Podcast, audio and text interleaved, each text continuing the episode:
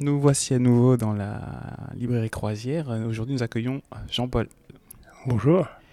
Alors, euh, Jean-Paul, vous, avez un, vous avez un rôle assez particulier ici, puisque vous êtes le propriétaire de, de l'espace croisière. Est-ce que vous pouvez nous raconter un peu l'histoire de ce lieu? Oui, c'est une longue histoire puisque ce lieu appartenait à mes grands-parents. Donc je l'ai récupéré il y, a, il y a quelques années, je crois c'est cinq ans.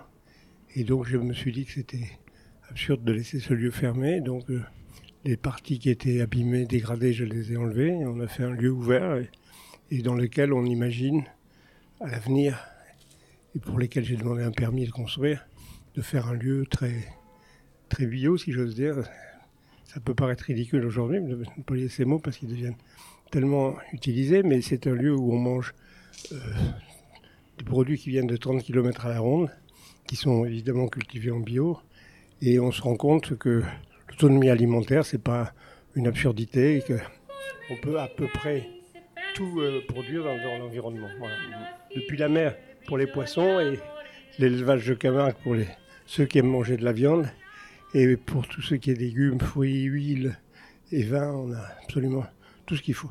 Voilà. Mais et qu'est-ce que c'était en fait euh, C'était un lieu qui était justement dévolu à acheter et vendre des légumes. D'accord. été très ok, longtemps ça. Après, c'était, euh, c'est passé sous le, le règne de l'automobile et de la distribution d'essence. Et puis, c'est devenu un lieu qui était un peu en déshérence. Et maintenant, ça va être un lieu qui, qui retrouve une fonction dans une espèce d'écosystème local qui euh, implique Actes Sud et donc la librairie. Ok. Depuis l'année passée, il a, il a connu pas mal de changements. Est-ce que c'est vous qui réfléchissez aux, aux différentes, euh, différentes manières de, de Alors vous avez une équipe euh, qui, vous, qui vous suggère des idées ou, ou ça vient de vous? Non, c'est Évidemment, je, je- connais les lieux pour les, y avoir vécu pendant 11 ans, quand j'étais tout petit. Ok. Et puis, euh, je les aménage en fonction de ce que je pense utile pour, pour l'avenir. Le permis de construire est- a été structuré avec Patrick Bouchin et une jeune architecte de Montpellier, Mhm. Laura May. Et c'est, bon, on va- on va essayer de mettre ça en œuvre, mais c'est compliqué. Vous avez peur du, vous avez peur du compliqué? Comment? Est-ce que vous avez peur du compliqué? Je crois qu'on ne peut pas compliquer plus que ce fut. Ouais. J'espère que nous allons vers du meilleur. Justement, ce- ce- ce- cet aspect compliqué, il a forcément été lié à tout ce qui touche vraiment la, la pandémie, et du coup le, le ralentissement des activités et la- l'annulation totale de, de- des expositions euh, de photos dans cette période-là. Comment est-ce que vous avez vécu ces moments-là et comment est-ce que qu'est-ce qui vous a fait dire qu'il fallait quand même faire quelque chose? Ben, c'est la, conviction que, si vous voulez, une ville ne s'arrête pas de vivre, même s'il y a des, des menaces et des dangers avec le Covid. Donc, le, je, trouvais comme une espèce de, de frustration très forte de, de tout arrêter. Donc, on s'est dit, euh, prenons sur nous et faisons quand même des choses pour que ce lieu vive. Euh, Je crois que la, la- la responsabilité des individus, c'est quelque chose d'important. La compréhension de ce qu'on fait, c'est important. Et donc, on, on sait à peu près ce qu'il faut faire. Euh, on- si on prend des risques, eh ben, on, on sait la nature des risques qu'on prend. Et je crois qu'il faut jouer la responsabilité des gens. Je, je dirais, c'est. Vous On sentez a peut-être raté avec cette crise de vivre une pratique démocratique, voir les problèmes, Mhm. essayer de les résoudre collectivement par la responsabilité de chacun. Ça paraît simple, mais c'est pas exactement ce qui a été fait. Donc, vous, vous avez, vous ouvrez la croisière comme, vous voyez ça comme un acte responsable. Oui, c'est un acte, c'est un acte responsable parce que, évidemment, vu la fréquentation, ça va être euh, probablement Très faible. au mieux équilibré, au pire euh, déficitaire. Ouais. Mais euh, ça nous paraît euh, un acte de, de confiance dans l'avenir. Ouais. si on n'en marque pas des, des actes de, de confiance et d'engagement, là, on va nulle part. Vous faites partie de l'équipe qui organise euh, fin du mois d'août le festival ou les rencontres Agir pour le vivant. Oui. Est-ce que vous pouvez été- nous raconter un peu comment est né cette- ce projet et quelle a été votre, votre ambition euh, première? L'ouverture, d'ailleurs, est un peu liée à cet épilogue, puisque ça devrait s'arrêter fin septembre ou fin août. Mhm. Euh, agir pour le vivant, bah, c'est une espèce, ça dit exactement ce que, ce que ça veut être. Mhm. C'est-à-dire que chacun, nous pourrions évaluer ce que nous faisons. Ah, est-ce que c'est bien ou pas bien pour le vivant? Le vivant, Mhm. ça peut nous On peut se mettre dedans, hein, on doit se mettre dedans.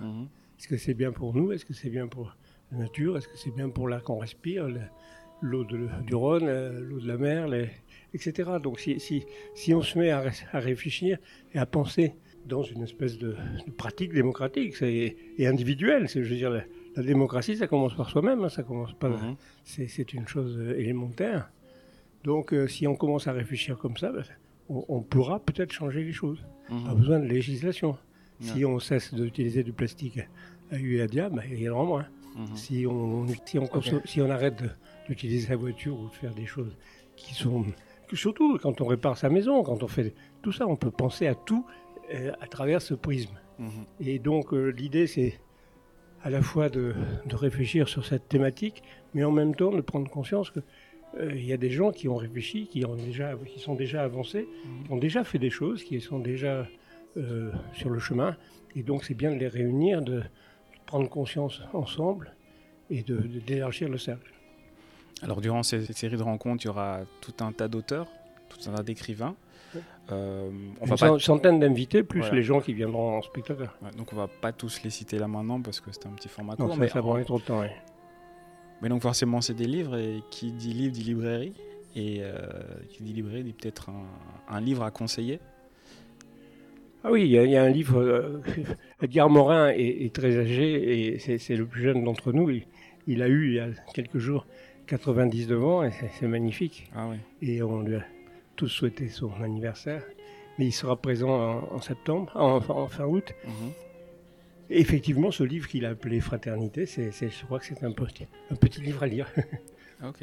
Voilà. Mais il y en a plein d'autres. Hein. Tous, les, tous les auteurs et les, les, je dirais les philosophes, les, les, scientifiques qui vont venir ont tous plus ou moins écrit des livres chez Actes Sud, pas tous, mais pour la plupart. Et un livre, vous, qui a marqué votre, votre vie ou, qui a été important durant votre parcours? Est-ce que vous pourrez nous ouais, Évidemment, on peut sortir des choses très prosaïques, mais c'est vrai que Dostoevsky est le. Pensez à l'idiot, quoi. Mm. Oui, l'idiot, oui. Euh, vous en parlez, c'est. Non, je, je, je, que vous en avez je, veux, je veux en parler parce que j'ai lu ça très jeune. Je devais avoir un peu plus de 11 ans, mais je, ah venais de quitter ce lieu. Mais c'était quelque chose qui m'a qui m'a bouleversé. Je, bouleversé parce que c'est c'est une à la fois euh, c'est une période, c'est ancré dans le temps, mais en même temps les les disons, les, la vie des personnages est tellement extraordinaire et tellement compréhensible, même pour un enfant de 11 ans, que je trouve que ça, ça vaut le coup de se plonger là-dedans. C'est un peu au long cours, mais c'est ça qui est le charme de la lecture. Ça peut être court et long. Dostoïevski, dès, dès l'âge de 11 ans. Je, nous vous le recommandons. Non, mais oui. Oui. Ah, On peut y aller, franchement, il n'y a, a, pas de mots compliqués, il n'y a pas de, de choses que on ne, on ne puisse pas avoir eu sensiblement l'expérience, donc je ne vois pas pourquoi ça n'est pas lisible. Ah, moi, génial. Bah, merci beaucoup, Jean-Paul. Bonne journée.